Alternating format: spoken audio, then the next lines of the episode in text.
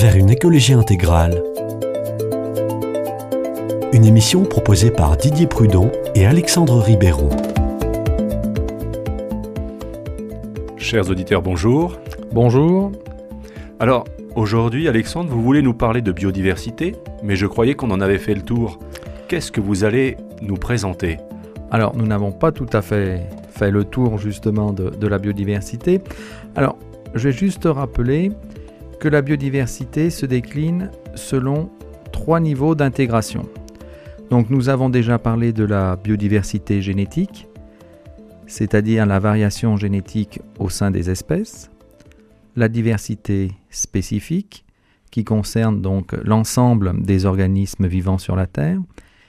Et là, nous allons nous intéresser au troisième niveau, la diversité écosystémique, c'est-à-dire la diversité des écosystèmes. Mais alors, c'est quoi les écosystèmes? Ah Alors, je vais vous proposer de faire une équation. Écosystème égale communauté plus environnement plus ensemble des interactions.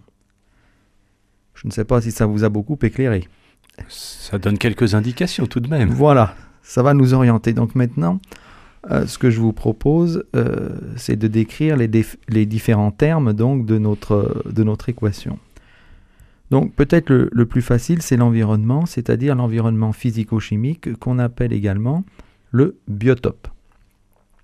La communauté, qu'est-ce que c'est? Ben, C'est l'ensemble des espèces, animales, végétales, euh, les bactéries, tout ça, qui occupent un même lieu. Et les interactions, qu'est-ce que c'est? Eh bien, on le comprend assez facilement. Par exemple, ça va être les, relations trophiques, les animaux qui mangent qui, qui mangent quoi. Alors, je vous propose d'illustrer de manière assez simplifiée ces, relations.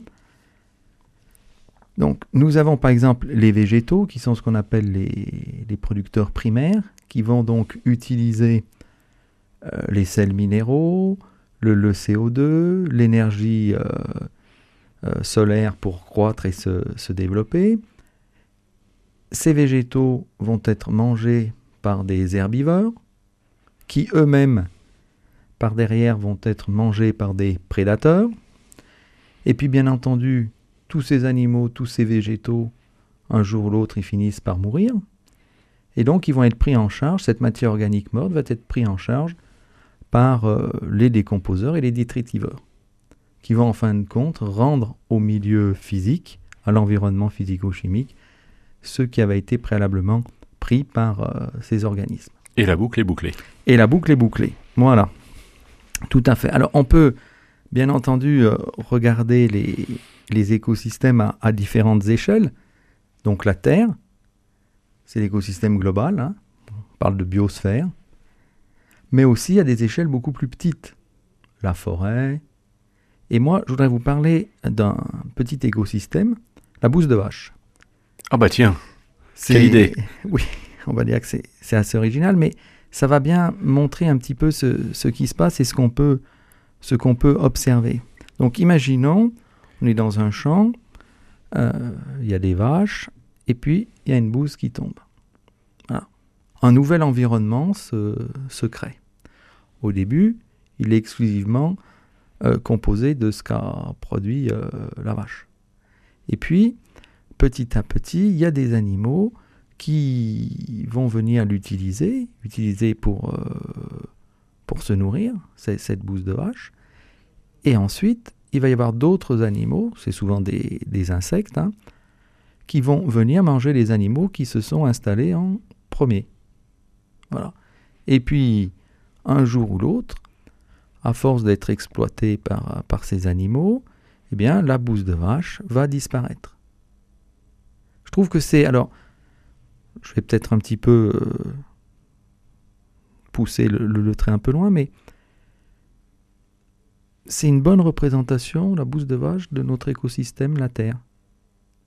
C'est quelque chose de fini, c'est quelque chose qui va évoluer et c'est quelque chose qui peut connaître un jour ou l'autre, quand tout sera épuisé, une fin. Ça oui. aide à, à, réfléchir à notre devenir. Alors, et les écosystèmes? Est-ce que vous avez d'autres exemples d'écosystèmes que la bouse de vache? Oui, oui, alors des écosystèmes, bah, bien entendu, euh, des écosystèmes un peu plus jolis, vous allez avoir par exemple euh, les récifs coralliens. ça, voilà. ça, ça, ça fait rêver. Tout ce qu'on observe, même, euh, je, je veux dire, euh, dans, dans la campagne, euh, on a... euh, tout lieu est, un écosystème en lui-même. Une souche d'arbre, c'est un écosystème. Un vieil arbre, un arbre mort, c'est un écosystème à lui, tout seul, qui est inclus, bien entendu, dans un écosystème beaucoup plus grand. Et ce qui est intéressant, euh, tout à l'heure, je, vous ai dit, on a vu que la, la bouse de vache euh, évoluait. Un écosystème, c'est pas quelque chose de figé. Ah, voilà, c'est ce que j'allais me poser Parce comme que- question. Et quel est l'impact de l'homme en particulier? Alors, il y a ce qu'on appelle la succession écologique, donc c'est un processus euh, de changement graduel qui peut être naturel ou bien entendu influencé par l'homme, modifié ou accéléré. Et très souvent, je, je trouve qu'il y a quelque chose d'assez amusant dans la, ou pas d'ailleurs, dans la protection de la nature, c'est-à-dire qu'on imagine un, un paysage, un écosystème comme quelque chose de, de- de figé. Par exemple, une mare, le devenir d'une mare, d'un point d'eau, c'est à terme de disparaître, d'être comblé naturellement. Souvent, on vous parle des pelouses sèches. Ah, il faut protéger les pelouses sèches. Parce qu'il y a tel euh, organisme qui y vit, animal, végétal, etc. Et puis, c'est un paysage naturel extraordinaire. C'est pas un paysage naturel, c'est un paysage qui a été justement généré par le pâturage.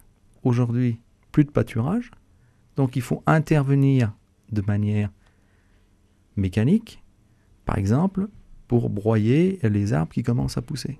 Et remplacer les, Et les, rempla- les- les dents des herbivores. Voilà, tout à fait. Voilà. Donc c'est, il, il faut bien avoir cette, euh, cette image de quelque chose de, de dynamique. Mais je crois, Didier, que justement on parlait de, de paysage et que vous, vous voulez nous, nous inviter à observer les, les paysages, en quelque sorte à les, à lire. Euh, oui, tout à fait. Parce que, en fait, ce que je ne vous ai pas raconté, euh, Alexandre, c'est que moi, j'ai grandi euh, dans la région parisienne, à Garges-les-Gonesse, et ma toute petite enfance, je l'ai vécue dans un immeuble de 12 étages, face à un immeuble de 12 étages, et derrière, il y avait un immeuble à 12 étages. Autrement dit, le paysage était limité à du béton, et puis le sol à du bitume. Et quand j'ai rejoint, euh, quand j'ai déménagé et que j'ai habité au quatrième étage, en face de moi, grande surprise, il y avait des champs. Et dans ces champs, qui étaient tout plats par contre, on pouvait voir très loin, il y avait à la fois des cultures, donc euh, du maïs dans lequel on jouait à cache-cache avec les copains, il y avait également euh, du blé, mais de temps en temps, il y avait des moutons et des chevaux. Et ça m'a ouvert à la lecture du paysage, en tout cas de l'environnement qui était autour de moi, mais qui était plat. Quelques années plus tard, en tant qu'ingénieur, j'ai fait mon stage de fin d'études au laboratoire de géologie à Jussieu avec une spécialité télédétection. Et là, on observait la Terre avec des images satellitaires. Vous avez pris de la hauteur. là. Exactement, le satellite Spot, par exemple, qui permettait de voir euh, avec grande précision la Terre. Et avec ces images-là, eh ben, on pouvait discerner des choses qu'on ne peut pas voir à l'œil nu, en particulier des failles qu'on soupçonne à certains endroits, et si on veut construire un barrage, par exemple, on sait que ça ne sera pas possible. Donc cette observation, ça m'a amené à regarder de, de plus près la géologie. Ah, Et quand je suis tombé sur le livre Paysages du Gers, qui est un beau livre aux éditions du Rouergue de Bruno Sirvin, eh ben, en fait, j'ai commencé par la partie géologique. Et là, j'ai découvert avec, euh, avec euh, joie comment notre paysage, les paysages du Gers, fort vallonnés, se sont constitués. Alors, je vais vous raconter en quelques phrases cette histoire Eh bien. géologique. comptez-la nous. Alors tout a commencé au départ à l'ère primaire. Il y avait la France était la, la surface correspondant à la France était couverte par les eaux et euh, on avait en gros une grande montagne au milieu qui a donné le massif central et le massif armoricain. Par des, phén- des phénomènes d'érosion successive, on va avoir un comblement progressif des, euh, surfaces euh, en eau et euh, petit à petit le paysage va se transformer. À l'ère euh, tertiaire, les Pyrénées vont apparaître. Donc c'est moins 60 millions d'années à peu près. Et euh, ça, va se, ça va être un phénomène assez intéressant, c'est le déplacement des plaques tectoniques. Mm. Donc la plaque euh, africaine a rencontré la plaque eurasienne, elles se sont heurtées, elles ont fait tourner la plaque ibérique d'Espagne, et tout ça, ça a donné de grands chocs et qui ont, provoqué, a provoqué, qui ont provoqué la création des Pyrénées. Les Pyrénées en grandissant, il y a eu de l'érosion, des, euh, de la masse euh, de matériaux qui est euh, qui s'est formée, qui est descendue des montagnes, en particulier emportée par les, les grands cours d'eau comme le, dans la vallée de l'Adour, euh, le Gave de Pau, etc., etc. Et tous ces matériaux ont constitué petit à petit le, le, le, le paysage, le paysage que l'on connaît. Donc euh, avec des plissements de terrain, des fe- mille feuilles de, de, maté- de matériaux entre la molasse, euh, le calcaire, euh, les marnes, etc., etc., jusqu'au sous-sol aujourd'hui, qui euh, de- le sous-sol gersois. C'est intéressant parce que, en effet, quand on observe un, un paysage ou un écosystème, on l'observe à un instant T. Et c'est bien de nous avoir justement plongé un petit peu, avoir pris de la hauteur, cette fois-ci de la, de la hauteur temporelle. Oui, alors ça a été un raccourci très très Oui, très rapide oui. De, de plusieurs centaines de mi- millions d'années. Voilà, mais, mais de se dire que c'est c'est le ce qu'on observe, c'est c'est le produit d'un d'un long et lent euh, processus euh, d'évolution naturelle, mais aussi euh, d'évolution humaine. Tout à fait. Voilà. Donc j'invite, je ne peux qu'inviter nos, nos auditeurs eh bien, à observer les paysages, à les lire, à se renseigner pour mieux les comprendre. Au revoir. Au revoir.